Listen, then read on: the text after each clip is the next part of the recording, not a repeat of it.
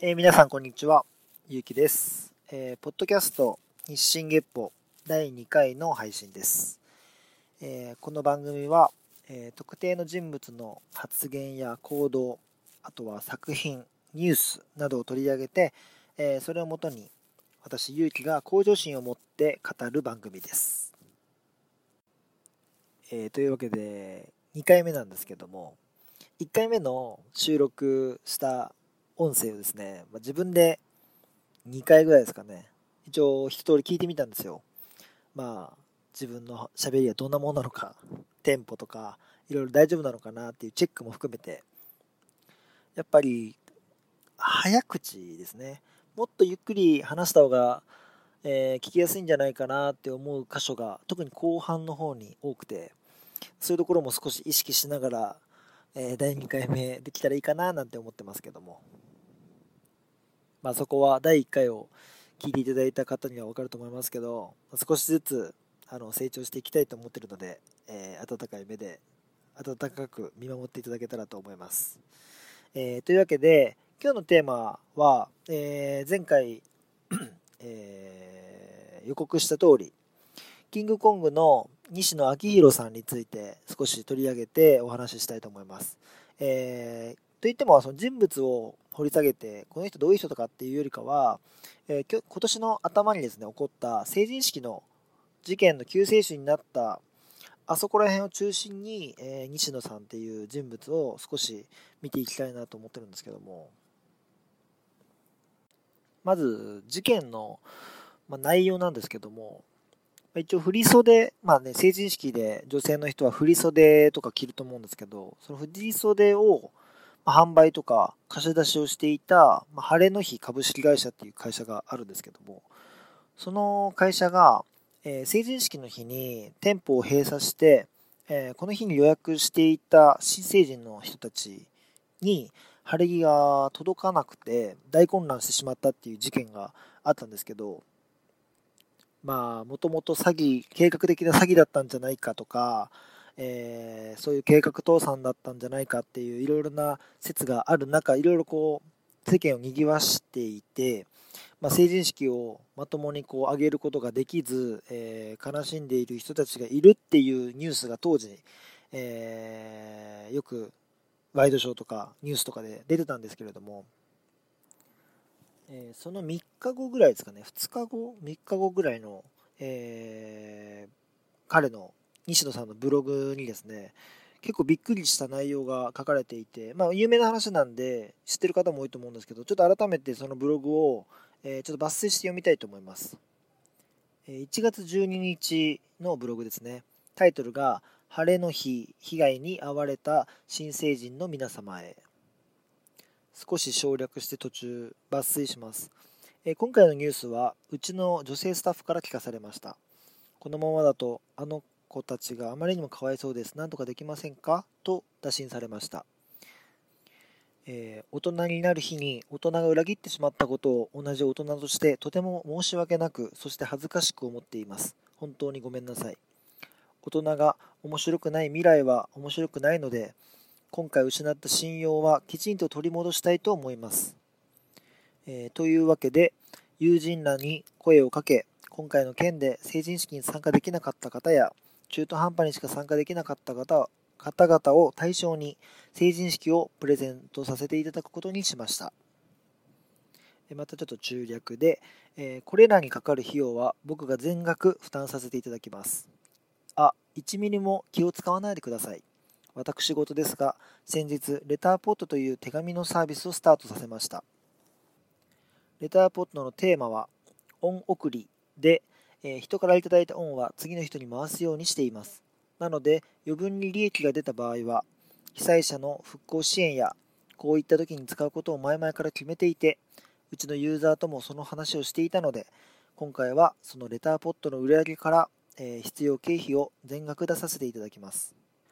レターポットのユーザーはそれを望んでいるし、僕にしてみればレターポットを知っていただくきっかけにもなるので、ウィンウィンウィンです。えー、僕にもきちんとメリットがあるので、なので何も気にしないでください。お礼も返事もいりません。えー、困った時はお互い様。今度は皆さんがその時困っている誰かにその時の自分ができる何かを送ってあげてくださいな楽しい成人式を取り戻しましょう笑顔で終われるのならスタッフ一同いくらでもご協力いたしますそれが大人です1月12日西野昭弘というブログなんですけども、これアメブロで書かれたブログでして、えー、1万3000いいねされていて、コメントも500近く。えー、リブログって言って、まあツ、ツイッターでいうリツイートみたいなものが、えー、1000近くされている、すごく注目された記事になりますね。あの、記事にもあったスタッフから、えー、なんとかなりませんかねっていう問いかけっていうのは、実は LINE で来たらしいんですよ。あの、テレビで西野さんが言ってたんですけど、LINE でそういうスタッフからの声かけがあったらしくて、でもそのスタッフからのそういう声かけっていうのは、きっと西野さんだったら、えー、何とかしてやろうって動いてくれるんじゃないかっていう期待をすごくそのスタッフから感じたのですぐにやろうってもうその一択しか選ぶ選択肢はなかったしすぐやろうって決めたっておっしゃってましたで、結局2月にですね、きちんと、えー、成人式行われました、えー、クルージングディナー付きの素晴らしい成人式だったようで、えー、それはもう YouTube とかにも上がっていますので、ぜひご興味ある方は、えー、と見てみてください、動画を。しかもですね、あの協力会社をいろいろ募って、えー、事前にですね、例えばエステとか小顔メイクとかそういう美容系の女性がこう成人式とかそういった晴れの日に、えー、準備するような施設を無料で使えるよっていうそういった特典もつけたりとか本当にそういった準備をしっかりとされた上でもう誰もが満足するような成人式を、えー、実行したみたいですで僕はですねこの成人の日のに、えー、ニュースを受けた後に、その2、3日後にこの西野さんのブログを読ませていただいた時に、純粋に憧れましたね。あの、嫉妬しました。どっちもですね。ほんと普段異端児扱いされていて、好感度低い芸人みたいな感じでいじられたりしている、まあ賛否両論芸人みたいな感じの立場の人ですけど、僕はすごく他と違う考え方を持っている人として注目していたというか、そういうところはあるんですけども、その異端児らしさっていう、要は彼らしさを、こう、まっとうな考えを持って、まっとうな行動をすると、こんなに素晴らしい行動になるんだなって思い知らされて、しかもブログを読む限り、ちゃんと宣伝活動もして、えー、恩着せがましくなく、スマートに、えー、純粋に、いいんですかってなれるような、しっかりそういったメッセージの伝え方をしていて、本当に誰も損しない、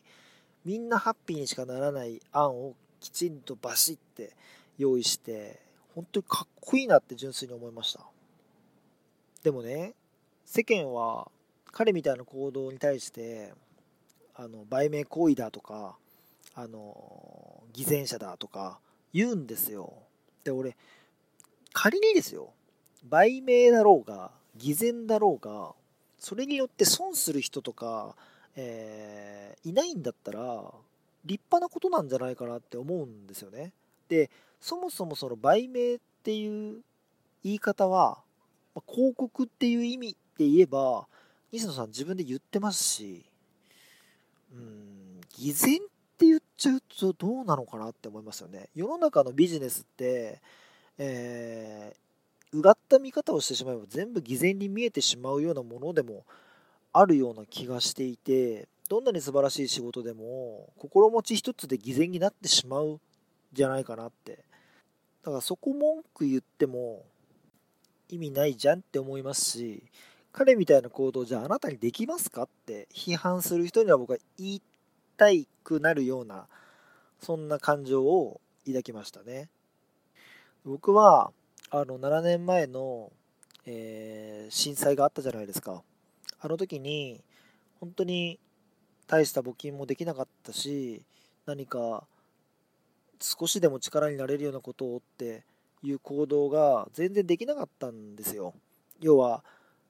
その大変な思いをしている人たちのこともそれを一生懸命支援している人たちのこともただ見ることしかできなかったんですね。でそれがすごく当時の僕には情けなくて自分に対して本当情けない気持ちでいっぱいになってしまってまた違う時にですね、あの誰かのピンチを見た時に何か手助けできるような、えー、人になっていたいなっていう気持ちがすごく芽生えた記憶がすごくあるんですよ。今もそこの部分って結構根強く残ってるんですね。でまあ震災と比べたらねあの重さが違うとはいえこういう不幸がたくさんの人たちに降りかかったわけじゃないですか。でそのニュースを見て、えー、自分の頭でじゃどれくらいの想像ができたのかどういう発想ができたのかって考えるとその23日後の西野さんのブログを見た時にすごく何て言うんですかね改めて自分まだまだじゃんって思い知らされたというかなるほどこういう風になってたいんだな自分はっていうのも気づかされた部分はあるんですよね。同じニュースを見てここまで行動しようとできる発想力とか行動力っていうのをもう純粋に尊敬します。もともとねキングコングっていうお笑い芸人をやっていて、えー、結構な人気芸人だったと思うんですけども、あの、そんな中、絵本を書くって言い出して、周りがえ？っってなる中、クラウドファンディングとかで多くの人を巻き込みながら、えー、人と違うことをどんどんやっていく、成し遂げていく、えー、そういう負けない精神なのか、したたかさなのか知恵なのか分かんないですけどたくましさがすごく感じられる人だなって思うんですよね。だ絵本出す時っていうのは多分芸人なのに絵本っていうそのマルチへの理解度の低さとあとはクラウドファンディングっていうもので人のお金でやるのかよみたいな間違った認識っていうのが世の中に結構あるんだなってことも、えー、なんとなく第三者の目として見てて思いました。あのー、まずクラウドファンディングの方から言いたいんですけど、クラウドファンディングって、なんか人からお金もらって、そのお金を元に商売していくみたいなイメージを持っている人いるんですけど、ちょっと違うんですよね。もちろん、そういう発想でクラウドファンディングやってる人も多いんですけど、基本的にクラウドファンディングっていうのは予約販売なんですよ。例えばじゃあ2ヶ月後の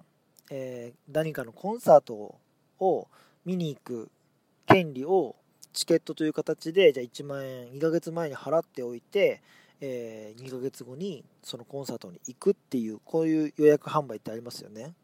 でクラウドファンディングっていうのはそれがまだ形になっていなくて、えー、あなたたちが、えー、じゃあコンサートで例えますけど1万人の人がチケットを買ってくれるんであれば5万人のコンサートをやっていい席を1万席用意してあなたたちに先に先行販売しますよっていう何て言うんですかね資金の集め方なんですね。なので決して他人のお金でやろうっていうわけではなくてきちんとその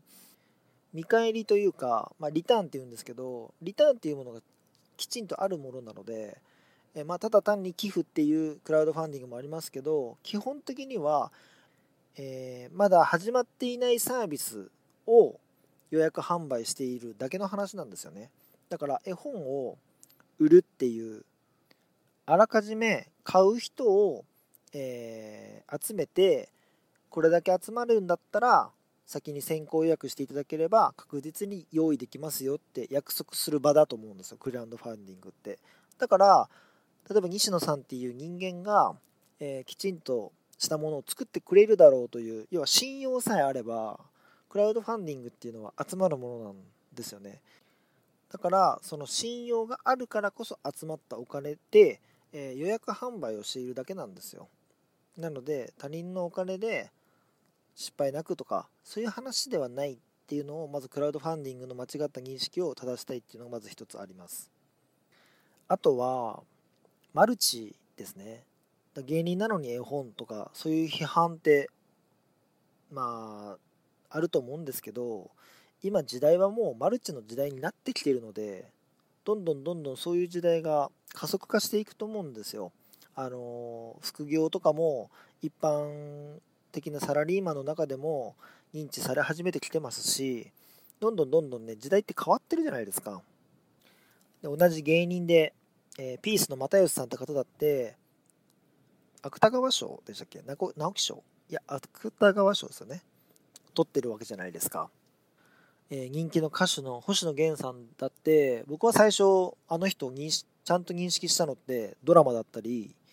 あとは NHK のうっちゃんなんちゃんの内村さんの番組の「ライフっていうお笑い番組の、えー、演者さんとしてだったりこのいろんな場面で見る人たちが全部あ同じ星野源だったんだって気づくまでに結構時間かかったんですよ。あの人もすごいマルチな人ですよね。でね大泉洋さんとかだってバラエティーもバンバン出てるし俳優もやっててっていうそういうマルチな人どんどん増えてるじゃないですか。まあ、野球だったら今、ね、今だったら大谷翔平っていうマルチな、もちろん野球の中ですけど、ピッチャーとバッター両方やんのみたいな、そういう常識破りなことってどんどんどんどん増えてきてるんですよね。で、まあ、レベルはもうぐーっと下がりますけど、僕も一応マルチなんですよ。あの初回の放送で言いましたけどあの個人事業であの広告系のデザインの仕事をやりながら飲食店で働いているのであの今挙げた人たちのレベルのもう何千分の1のレベルですけど あの一応マルチなんですね。でもやっぱこのマルチっていうのもやっぱり周りがあんまり理解されないあの中途半端なんじゃないとかそんなんでやっていけるのとかいろいろ言われてます。でも自分の中ではうんこのタイミングはこうしようああしようこういう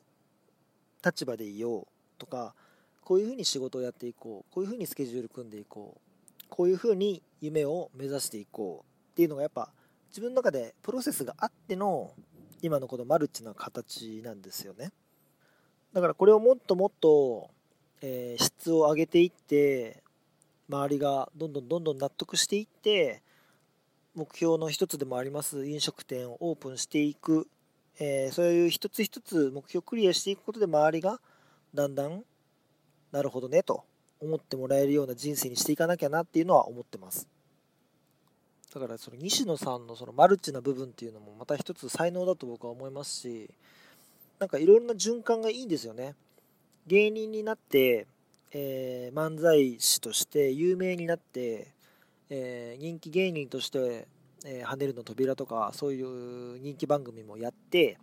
認知度が上がってってまあいろいろ好感度低い芸人とか言われながらも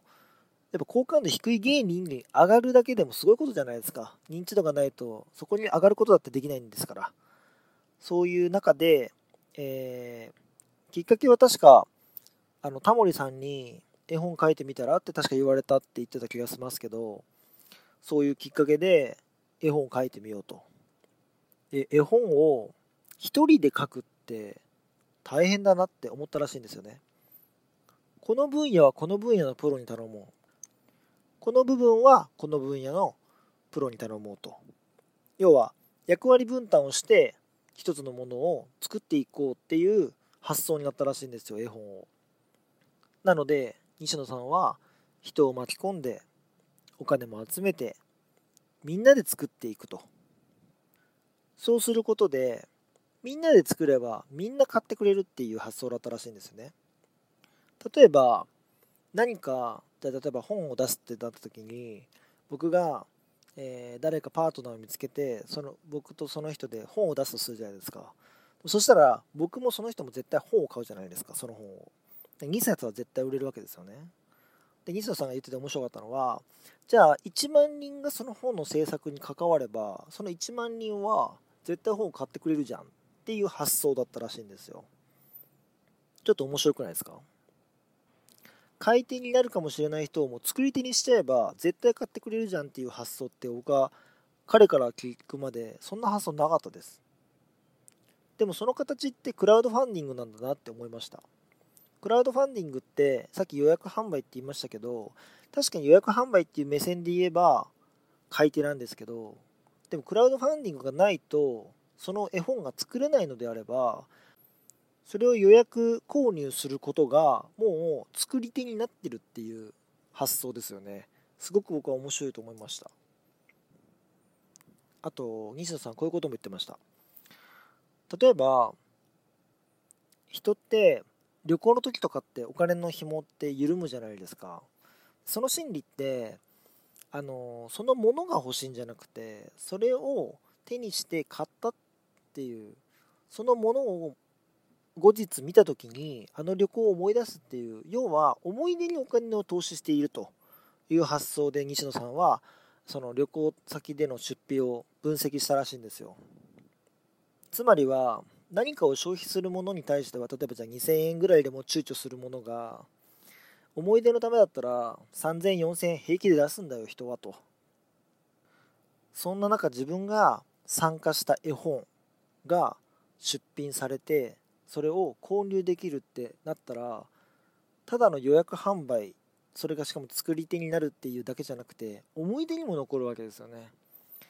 すごくねあの本当に誰も損しない素晴らしい仕組みだなって思いました。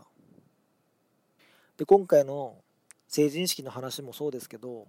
いろんな人が巻き込まれてます。巻き込まれてますっていいことなんですけどクルージングの会社もそうですし振袖を扱っている会社もそうですし、えー、着付け、えー、美容院そういうエステとかそういういろんな会社の協力を得て、えー、成人の人たちが無料で楽しめるイベントっていうのが作られてるんですね。で協力してくれた会社にとっても、えー、宣伝になるでしょうし、えー、参加した人たちからしてもさその作ってくれた人たちみんなに感謝してると思うんですよでその感謝っていうのはもちろんその宣伝にもなってるっていうのもありますけど普通にファンになってると思うんですよねでそのニュースを見た僕もこうやって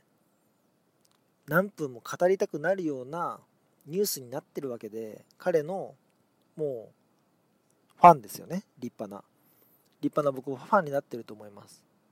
自分もそういう人になりたいなって思わされました。きちんと自分のビジネスにも生かす形でそこに関わる人たちを助けるっていう本当に賢いやり方で、えー、ニュースにも取り上げられて本当にいい循環を生み出したっ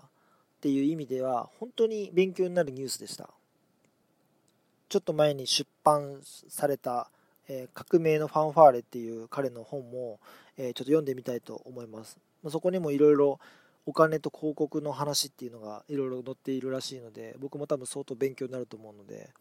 ちょっと読んでみてまた後日そこでまたいろいろな感銘を受けた時にはお話ししたいと思います、えー、西野さんの話はこれで以上です。とまあちゃんとテーマを取り上げて、えー、配信するのは初めてですけどいかがだったでしょうか？まあ今日の話聞いてもらえれば分かると思いますけどまあこの前の配信でも言いましたけど自分が成功者として何かノウハウをしゃべるようなポッドキャストではないです。世間で起きたうんニュースとかいろんな尊敬すべき人の行動をえ見て自分なりにいろいろ考えて、え皆さんと共有していくっていう趣旨のポッドキャストになりますので今日の放送を聞いていただければ僕がどういうことをこれからもやっていくのかなっていうのはある程度伝わったんじゃないかなって思います。ああとメールを募集してるんですよ。今日の配信に対するご意見とか感想も募集してますしえ次回のテーマに関する投稿とかリクエストとかもどしどしお待ちしてます。えお便りをいただくメールアドレスなんですけども、えー、数字の24、え、ローマ字で GEPPO.gmail.com です。日進月歩 gmail.com こちらまでお願いいたします。えー、で来週のテーマなんですけどもえー、貴乃花親方についてお話ししたいと思います。相撲自体はあんまり詳しいわけではないんですけども、この前の事件、あのいろいろありましたよね。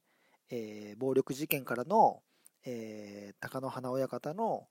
えー、沈黙とか告発とかいろいろな抵抗というか、まあ、そういう姿勢を見て僕はすごくかっこいいなと思う部分があったのでその辺をちょっと掘り下げてお話ししたいと思います。